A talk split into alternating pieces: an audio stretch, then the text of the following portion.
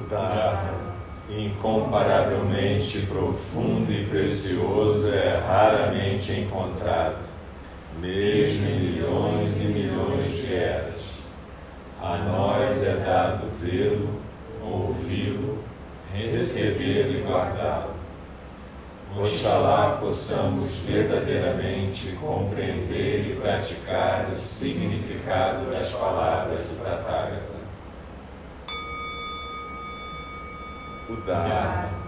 Incomparavelmente profundo e precioso, é raramente encontrado, mesmo em milhões e milhões de eras.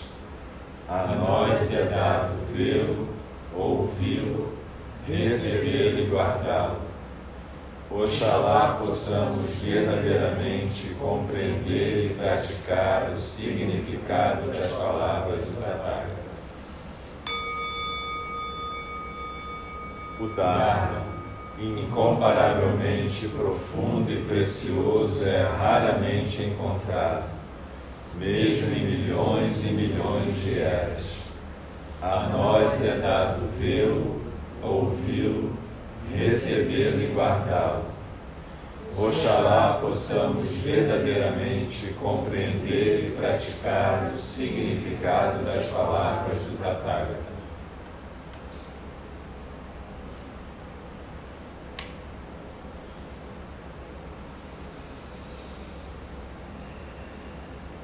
Então, se aquietem na postura do zazen. Procurem simplesmente repousar no rara e no não saber, deslizando na expiração, se aquietando no centro. Vocês podem ficar de olhos fechados. A gente vai acender a luz.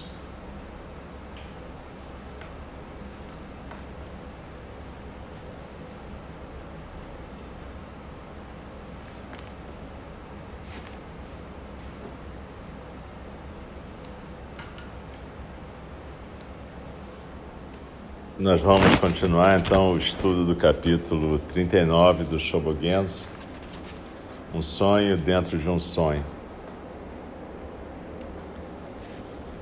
E Dogen Zenji então continua. Assim, a passagem todos os Budas e a sua iluminação completa e insuperável emergem do Sutra do Diamante expressa exatamente o sonho dentro de um sonho, que sempre foi a cabeça colocada no topo da cabeça. Este sutra, enquanto expressando o sonho dentro de um sonho, faz aparecer os Budas com a sua iluminação insuperável. Esses Budas, com a sua iluminação, por sua vez, fazem o discurso desse sutra, que é a expressão estabelecida do sonho dentro de um sonho. Como a causa de um sonho não é obscura, o efeito do sonho não é ignorado. Isso, de fato, é como um martelo que golpeia mil ou dez mil golpes, ou mil ou dez mil martelos golpeando um ou metade de um golpe. Como isso é assim, uma coisa que expressa a coisa em si expressa o sonho dentro de um sonho. A pessoa que expressa a coisa em si expressa o sonho dentro do sonho uma coisa mais além da coisa em si expressa o sonho dentro do sonho. Uma pessoa mais além da coisa em si expressa o sonho dentro do sonho. Essa compreensão foi reconhecida como sendo transparente como um cristal. O que se chama de falar o dia inteiro sobre o sonho dentro de um sonho, nada mais é que a expressão real do sonho dentro do sonho. Um Buda antigo disse: agora eu expresso o sonho dentro do sonho para vocês. Todos os Budas no passado, presente e futuro expressam o sonho dentro do sonho. As seis gerações anteriores dos ancestrais chineses expressam o sonho dentro do sonho. Estudem esclareçam essas palavras. O Buda Shakyamuni segurando a flor e piscando é exatamente a expressão do sonho dentro de um sonho. Ruike fazendo prostrações e alcançando a medula do mestre é também a expressão do sonho dentro do sonho. Fazer uma breve fala, mais além da compreensão e mais além do saber, é a expressão do sonho dentro do sonho. Como a expressão do sonho dentro do sonho é as mil mãos e olhos de Avalokitesvara que funcionam por muitos meios, o poder de observar cores e sons e escutar cores e sons se mantém completamente. O corpo que se manifesta é a expressão do sonho dentro do sonho. As expressões dos sonhos e os aspectos multiformes do Dharma são a expressão do sonho dentro do sonho. Agarrar-se e deixar ir são as expressões do sonho dentro do sonho. Apontar diretamente para a realidade é expressar o sonho. Atingir o alvo é expressar o sonho. Pode apagar a luz, por favor.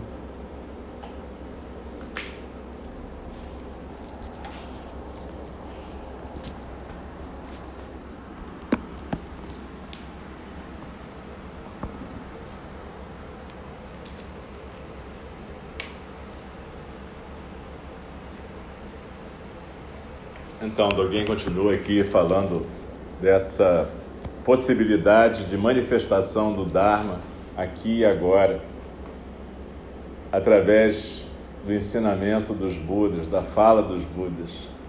Quando um Buda fala, ele expressa o sonho dentro do sonho. E isso é a possibilidade que a gente tem de despertar, de não ficar preso, agarrado na ilusão. Ele começa falando do Sutra do Diamante, que é um dos sutras mais importantes da coleção dos sutras de Prajna, ou da sabedoria transcendental no Mahayana. E fala que esse sutra é exatamente a expressão do sonho dentro do sonho. Quando um Buda expressa o sonho dentro de um sonho, ele canaliza inteiramente o Dharma. Ele não está falando da personalidade dele, é por isso que a gente não chama o Buda Shakyamuni de Siddhartha Gautama. Siddhartha era a expressão do sonho do homem comum. O Buda Shakyamuni é a expressão do sonho dos Budas, dos ancestrais. Ele é o próprio Sutra tornado pessoa, na medida em que ele desperta. É isso que é chamado de iluminação insuperável é quando ele não é mais o Siddhartha, ele é simplesmente o Buda Shakyamuni. Que isso só quer dizer o desperto, o sábio, silencioso dos Shakyas. Ou seja, nessa altura ele abriu mão completamente do nome dele, nome forma anterior. Quando a gente se ordena, por exemplo, dentro de uma tradição budista, você recebe um nome do Dharma. Isso não é só uma tradição fofa, isso é para dizer que você tem uma possibilidade de abrir mão do seu outro nome. É uma possibilidade de você abrir mão dos seus hábitos mentais e poder expressar não o sonho mesquinho do seu ego, mas o sonho dos Budas, o Dharma. Essa é a possibilidade que você se comprometer fazer um voto de praticar traz para você. Canalizar o Dharma, canalizar o sonho dentro do sonho.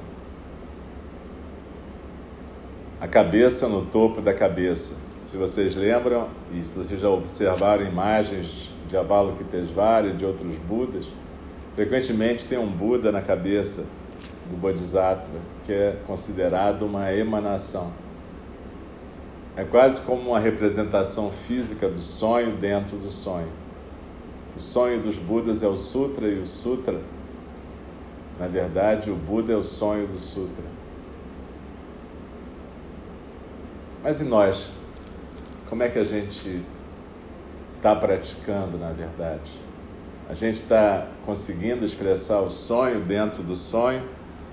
Ou a gente está simplesmente continuando a expressar o sonho tacanho e mesquinho da nossa personalidade?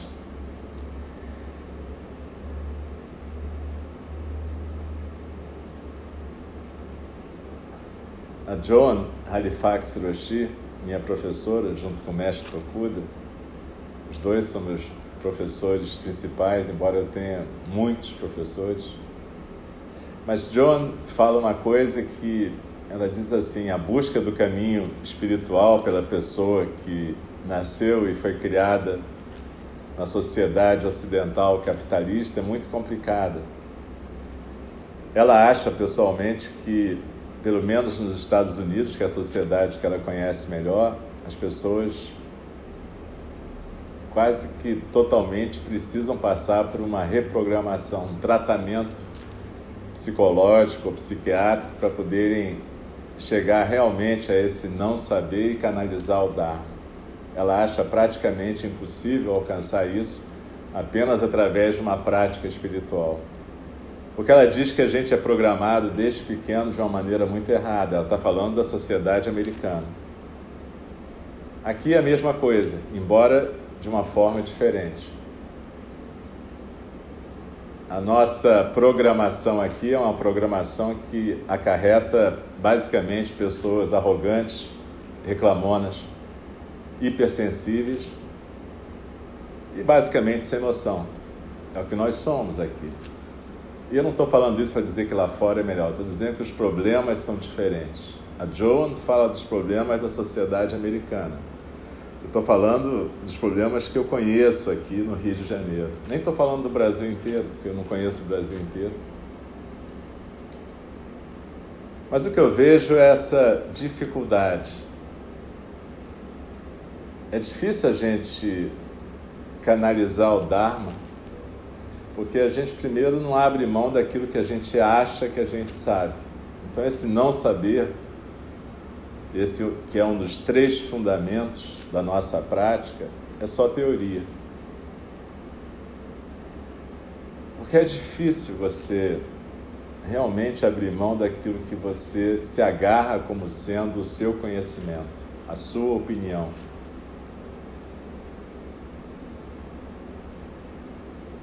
Quando você vai praticar o Zen, o Zen é uma coisa extremamente chata, porque o tempo inteiro vai ter um professor lembrando a você que a sua prática de ficar agarrado àquilo que você acha que é verdade está completamente equivocado. Então você vem aqui para sentar e se aborrecer de certa maneira. Porque você até pode achar que você é um buscador espiritual. Então, é por que, que eu estou errado? Porque um buscador espiritual não deve buscar nada, ele deve é se libertar de si mesmo primeiro. De manhã a gente fala o grande mantra da libertação, verdadeiro campo além da forma e do vazio. Vestimos agora o ensinamento daquele que é o que é, para o nosso bem e o de todos os seres sencientes. Ora, esse manto da libertação é a gente poder colocar o manto do Buda e se libertar da gente mesmo.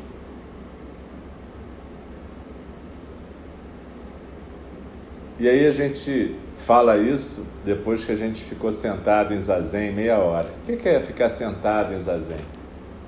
Vocês podem ouvir centenas de áudios sobre instruções de zazen que a gente tem. Mas mais além disso, é ficar quieto é poder adotar uma postura quieta.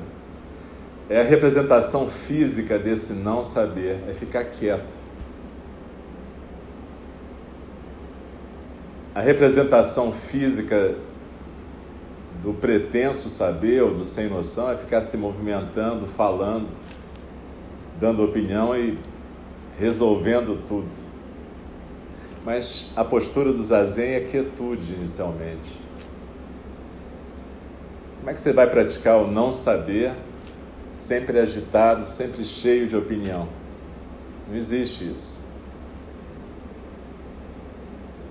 Então a prática do Zen realmente é chata, porque você tem que ficar quieto, observar o fluxo da vida e rejeitar tudo aquilo que vem como sua conclusão e opinião.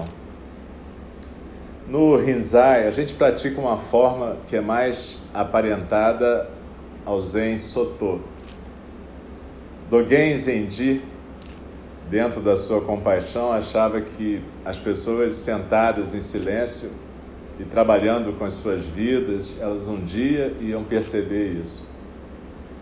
No Zen Rinzai a coisa não é bem assim, porque os mestres talvez tivessem menos confiança nessa prática, então eles estimulavam a prática através de koans e de cacetadas.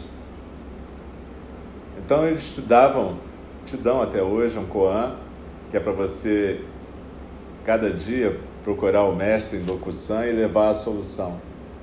Mas, invariavelmente, a solução que você leva é rejeitada, até você poder, um dia, realmente encontrar o não saber.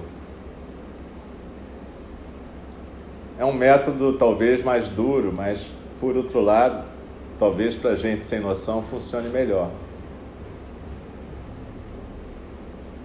Até Dogen Zenji fala que às vezes ficar sentado quieto em zazen muito tempo é só o trabalho de um sapo. Então a gente tem que se olhar na prática e perceber que esse sentar em zazen é o primeiro passo para um dia você vir a expressar realmente o sonho dentro do sonho.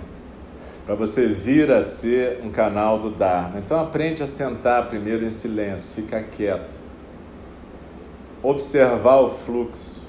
O que é observar o fluxo? É cada vez que vem uma opinião sobre o fluxo, uma reação afetiva, um sentimento, uma emoção, um afeto, você simplesmente observar isso também.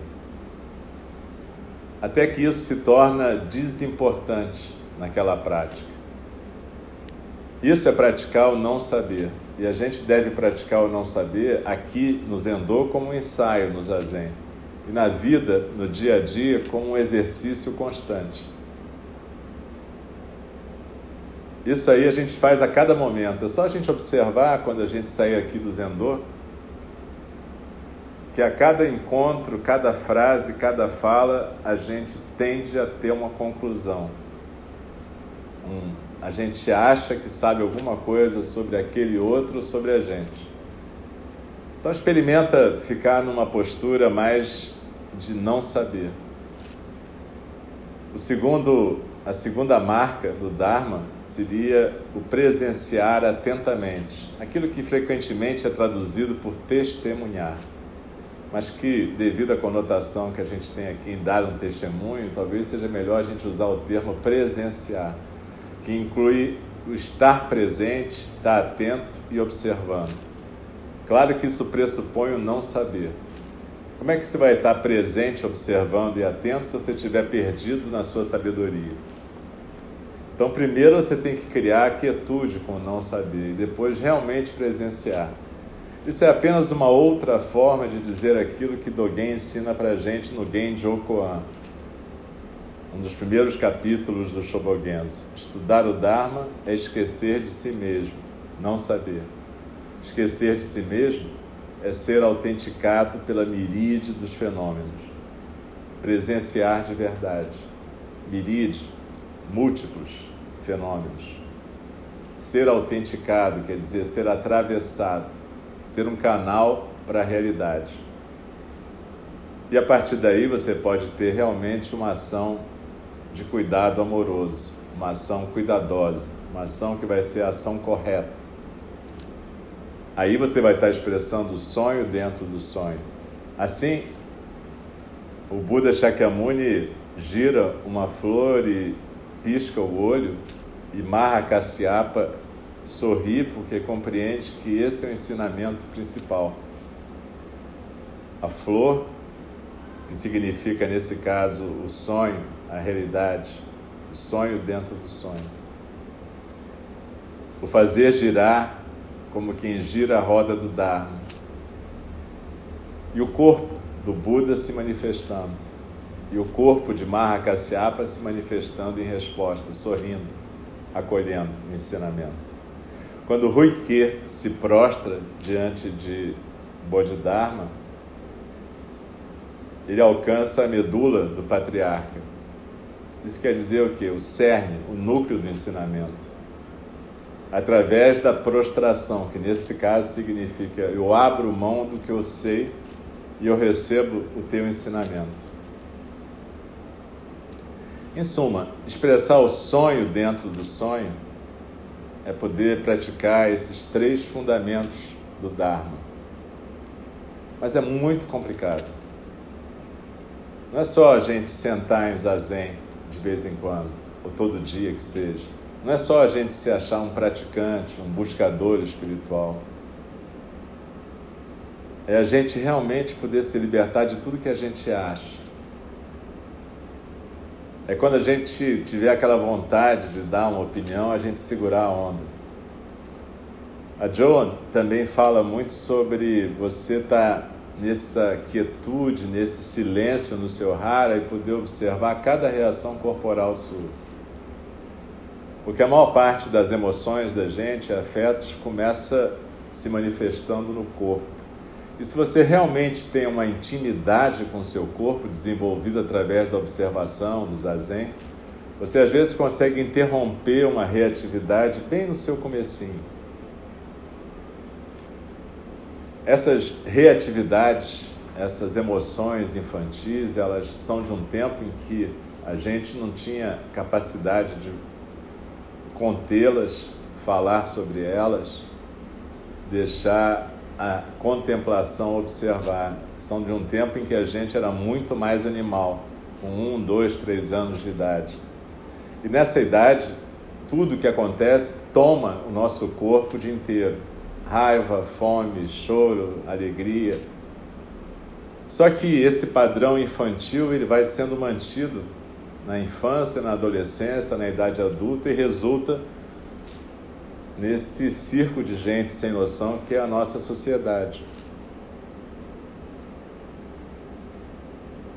É a coisa da arrogância narcísica que hoje em dia ela se manifesta desde a pessoa mais pobre até o presidente da República. E, evidentemente, como toda arrogância narcísica, só pode conduzir ao sofrimento, à dor, à infelicidade, à destruição, seja numa escala pessoal, seja numa escala comunitária.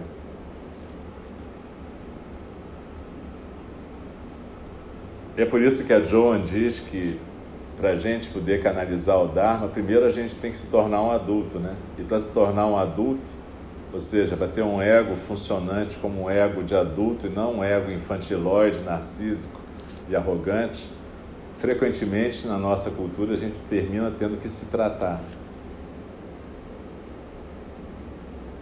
Isso é a opinião da Joan e eu compartilho dessa opinião.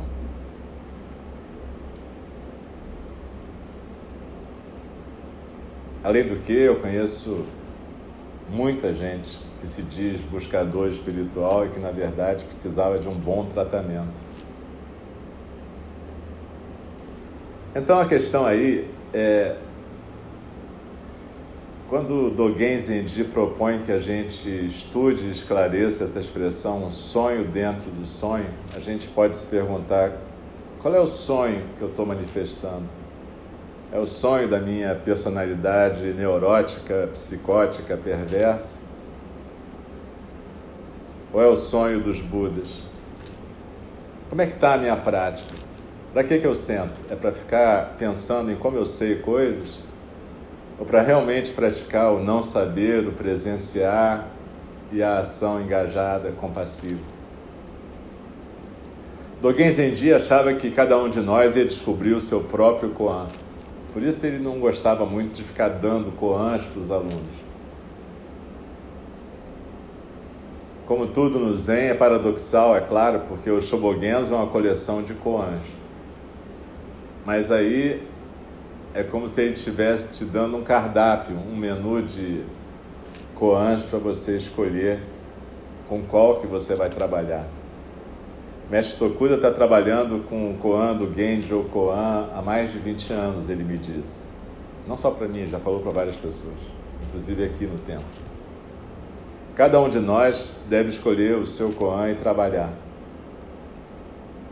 E nesse sentido, a gente tem que desenvolver chamata vipassana, a capacidade de observação da gente mesmo.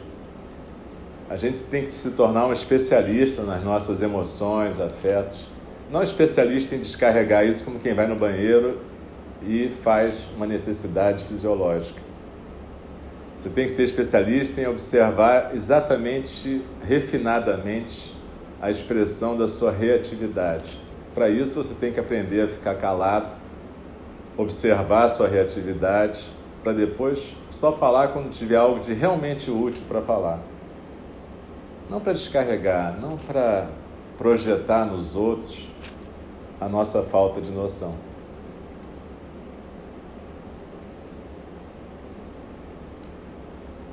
A gente tem que ser capaz de entender que a nossa vida é cheia de tarefas e não tem nenhum problema. A questão é que a gente chama nossas tarefas de problemas. E normalmente atribui esses problemas aos outros que estão em volta da gente. Mas a tarefa de um praticante zen é trazer para si a prática. Não importa a dificuldade do outro, importa a sua em lidar com a dificuldade do outro praticante Zen realmente é um sujeito pretensioso, num certo sentido. Ele acha que ele vai dar conta de praticar o não saber, a presença atenta e o cuidado compassivo. Certamente é uma pretensão. Mas sem essa pretensão, a gente nem começa a praticar. Agora, além da pretensão, você tem que ter a prática em si. prática contínua. O treinamento em Zazen no Zendô, em alguns momentos, mas o treinamento contínuo no seu Zendô interno, no seu Hara, na sua observação. Você tem que ficar com uma enorme intimidade com você.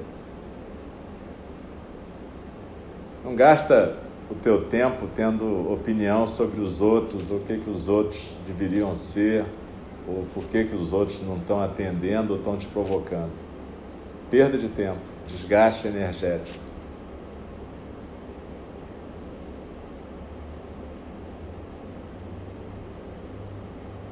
Tem um dragão aqui nessa sala, que está naquele vidro do espelho. E esse dragão é um naga, é uma serpente voadora hindu que foi adotada também no budismo asiático, quando ele se espalhou pela Ásia. O Naga era uma serpente sagrada hindu e na mitologia budista, o Naga, os Nagas protegiam os sutras. Então, os sutras do Mahayana, por exemplo, mitologicamente, foram guardados pelo rei dos Nagas no seu palácio e foram dados para a humanidade quando a humanidade já tinha praticado suficientemente os primeiros sutras. Isso reza a lenda. Não me importa a lenda se é verdade ou não, mas o que importa é que faz sentido. E a serpente significa também a energia ascendente no nosso corpo, do primeiro chakra, o chakra da base, até o chakra da cabeça é a pequena circulação de energia do corpo que se vincula à grande circulação de energia do universo. Então o dragão está representado aqui para lembrar o que, que a gente está fazendo quando a gente senta no Zendô. A gente fica quieto e vai trabalhando a ascensão dessa energia do mais material para o mais sutil. Ela carrega a pérola da vida eterna. Mas frequentemente o que a gente faz é ficar preso em algum lugar e aí essa energia manifesta sob forma de obstáculo. Raiva, ambição, ódio, impaciência. Reatividade em geral, aquilo que a gente chama de obstáculo no Dharma. Então, essas coisas todas são feitas para lembrar a gente do que, que a gente está fazendo aqui. Você entra aqui e vê o Buda sentado, quieto. Você vê o dragão. Você vê a chama que em algum momento vai se extinguir, lembrando que a vida é um brilho muito breve. O incenso que se consome inteiramente, mostrando para a gente que a nossa vida deve ser que nem o incenso se consumir inteiramente no serviço do Dharma. Tudo isso está arrumado para a gente poder praticar e para induzir a nossa prática no dia a dia. Então a nossa tarefa é praticar. Quando a gente começar a achar que está com muitos problemas, provavelmente a gente precisa de muito tratamento para poder voltar a reconhecer tarefas e não problemas.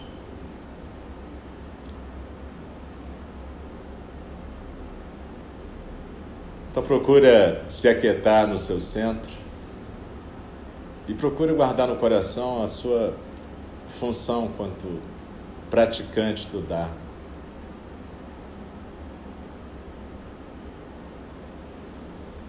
Essa palavra praticante, essa expressão, para ser mais exato, praticante do Dharma é uma expressão bem séria. Tem um peso. Assim como ter um nome do Dharma tem um peso também. De novo, são lembretes para a gente.